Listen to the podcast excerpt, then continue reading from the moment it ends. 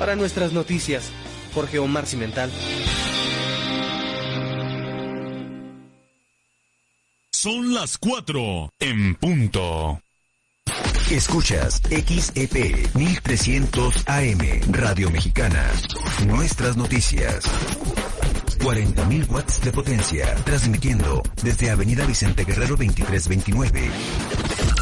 Colonia Partido Romero, Ciudad Juárez, Chihuahua, Radio Mexicana. Nuestras noticias. Una estación de Radiorama.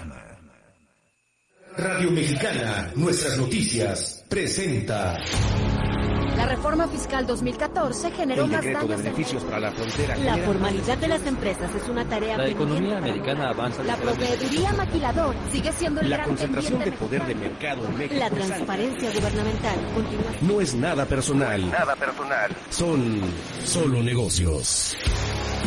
Solo Negocios Radio, las mejores entrevistas y análisis para lograr una toma de decisiones adecuada. Contáctenos.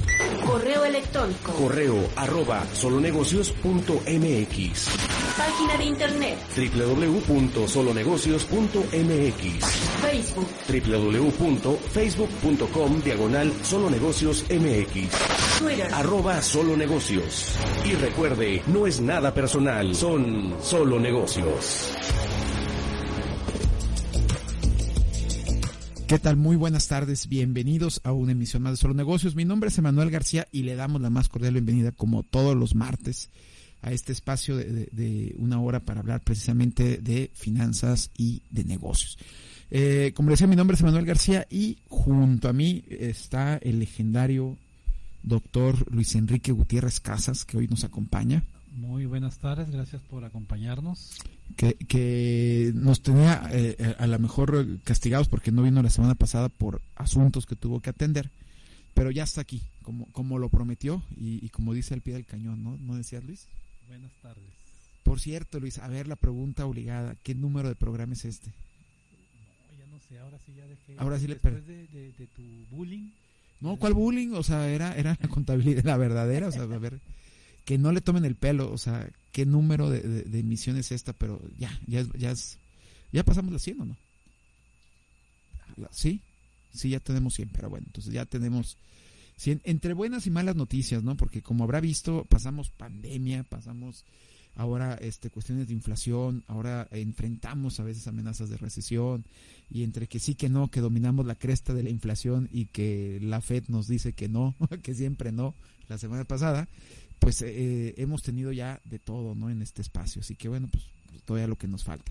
Eh, Luis, pues tenemos hoy un programa con noticias que, que no son del todo halagadoras en el sentido de que eh, la semana pasada pues se, liberaron los datos que, que nos, nos habían hecho creer o, o como decían algunos nos habían hecho soñar que ya habíamos dominado domado la, la ola de, de- de la inflación y, y, pues la Fed nos dijo que no y esta semana precisamente hoy eh, más concretamente en estos momentos están encerrados tomando la decisión si eh, van a incrementar las tasas que yo creo que la decisión está tomada nada más de cuánto le van a, a meter ¿no? Bueno, eh, son, son, son varias cosas que se tienen que eh, considerar.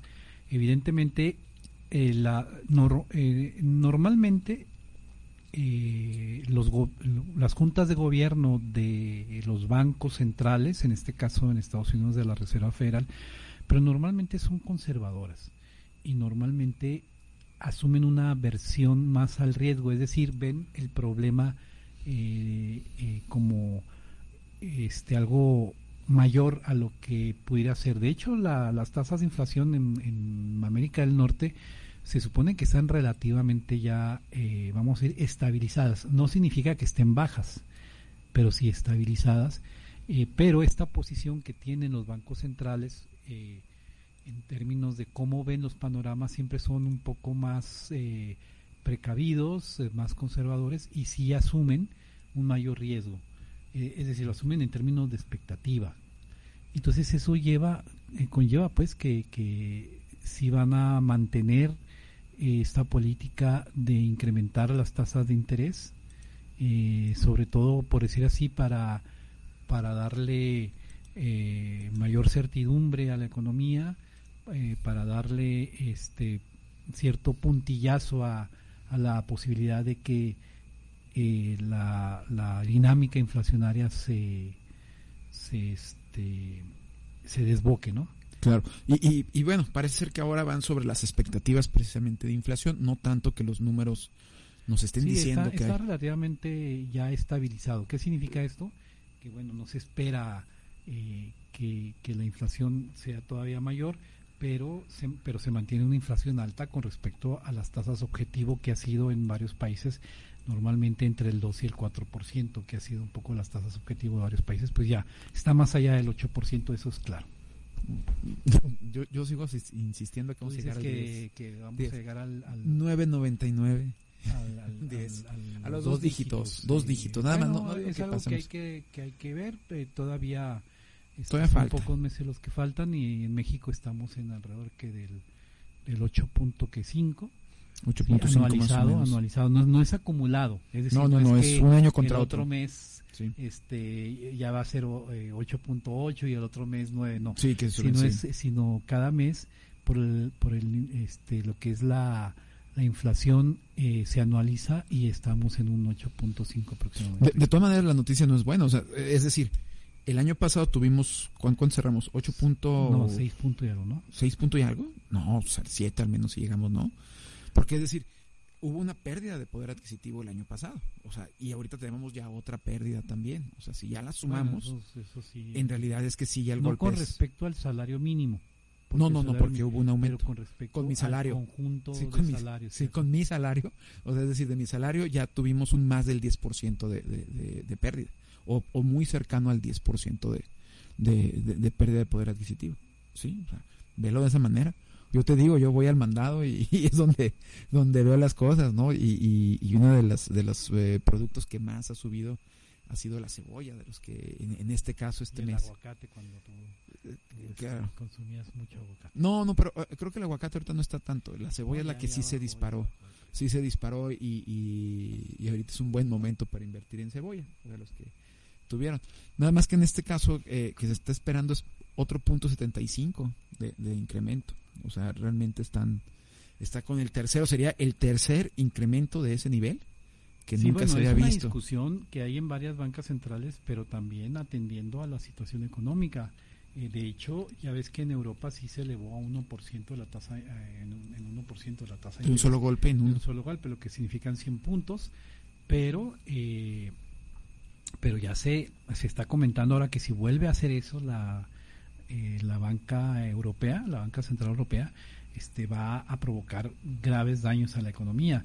Entonces, insisto mucho que las juntas de gobierno obviamente sí tienen que estar al pendiente de la de la inflación porque implica pérdida de valor de la moneda, pero también al pendiente, o sea, sí tienen que eh, ser recíprocos con eh, y, y tener un balance, un equilibrio con respecto a la situación eh, de crecimiento de las economías. O sea, que, que la medicina no vaya a matar al enfermo. Exacto, exacto. Mm. Es, es, es un poco eso. Entonces, eso tienen que tenerlo pendiente también la Reserva Federal de Estados Unidos, la banca, el Banco de México aquí y, y para ver eh, esa situación. Bueno, por, por lo que leía realmente, lo que quiere acotar ahora la Fed es las expectativas que tienen sobre todo empresarios que, que están viendo que, que la inflación sigue, aunque en realidad no es ya como lo decías tú la inflación propiamente, sino que la idea de que van a subir, entonces ellos suben los precios para adelantarse y entonces con este mensaje la Sí, Fed e- es lo que se llaman las inercias. La inflación obviamente tiene sus fuentes, tiene sus causas, empieza a generar en la economía un proceso y luego hay una serie de inercias. Y esas inercias mucho tienen que ver con toma de decisiones eh, respecto a las expectativas o, empresas o en su caso sectores que pues, se aprovechan un poco de también la situación y toman decisiones de incrementar los precios. Claro, sin necesidad de incrementarlos, ¿sabes? porque no han subido los precios como tal o esperan que no suban.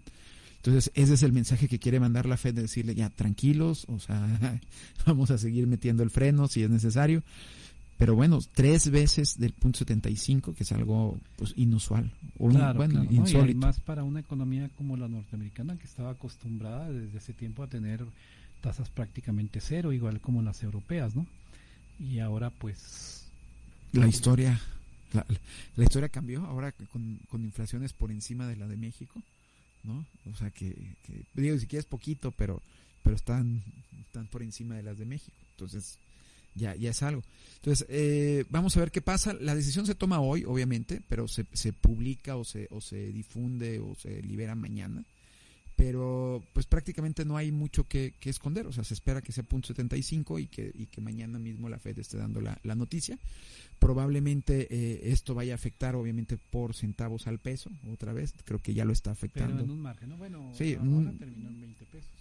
Sí, claro, pero estamos hablando de detallitos en realidad, no, no tanto. Sigue, el peso sigue siendo muy estable, eso lo tenemos que decir eh, por muchas, por varias razones, entre obviamente varias razones en términos internacionales, en términos de oferta de divisas, en términos también de una política, vamos a decir, más este precavida y, y- y del gobierno federal, una política económica.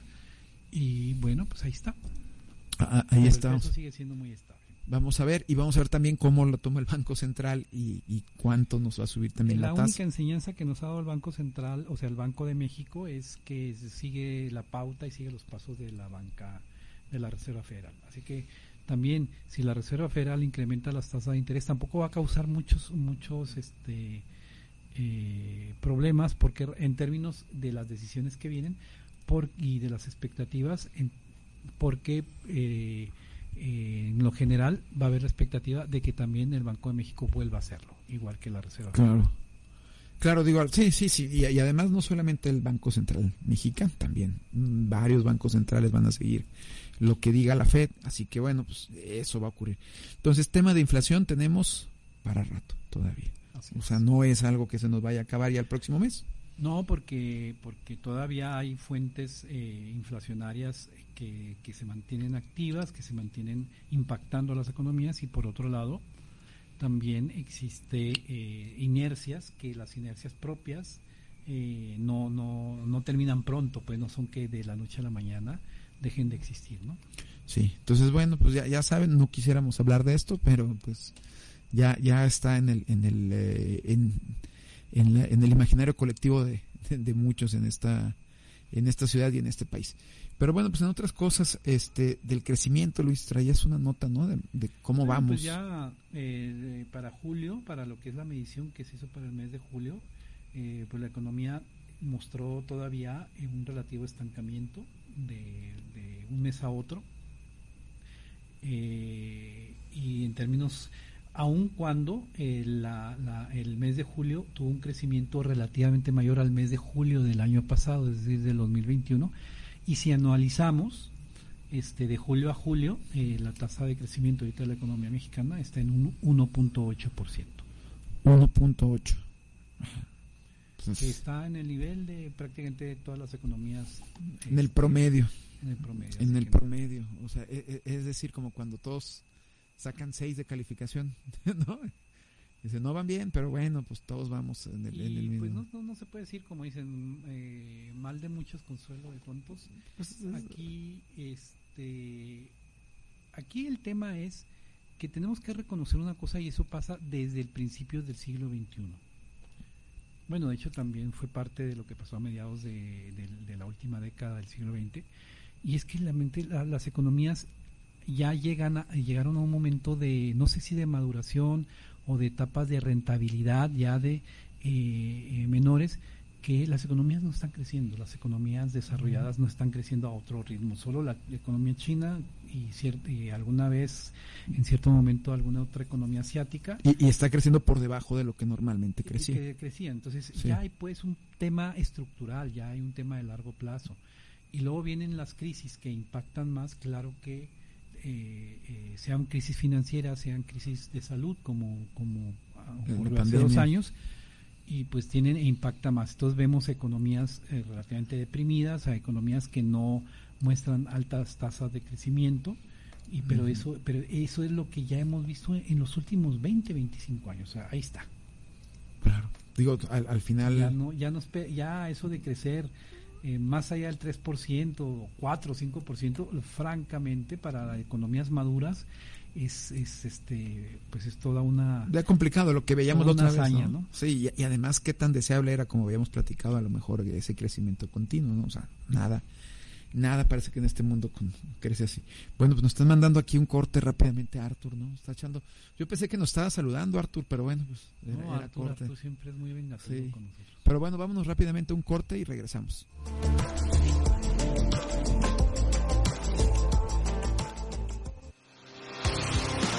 Regresamos, no se vaya. Continúe en Radio Mexicana 1300 AM con Solo Negocios Radio.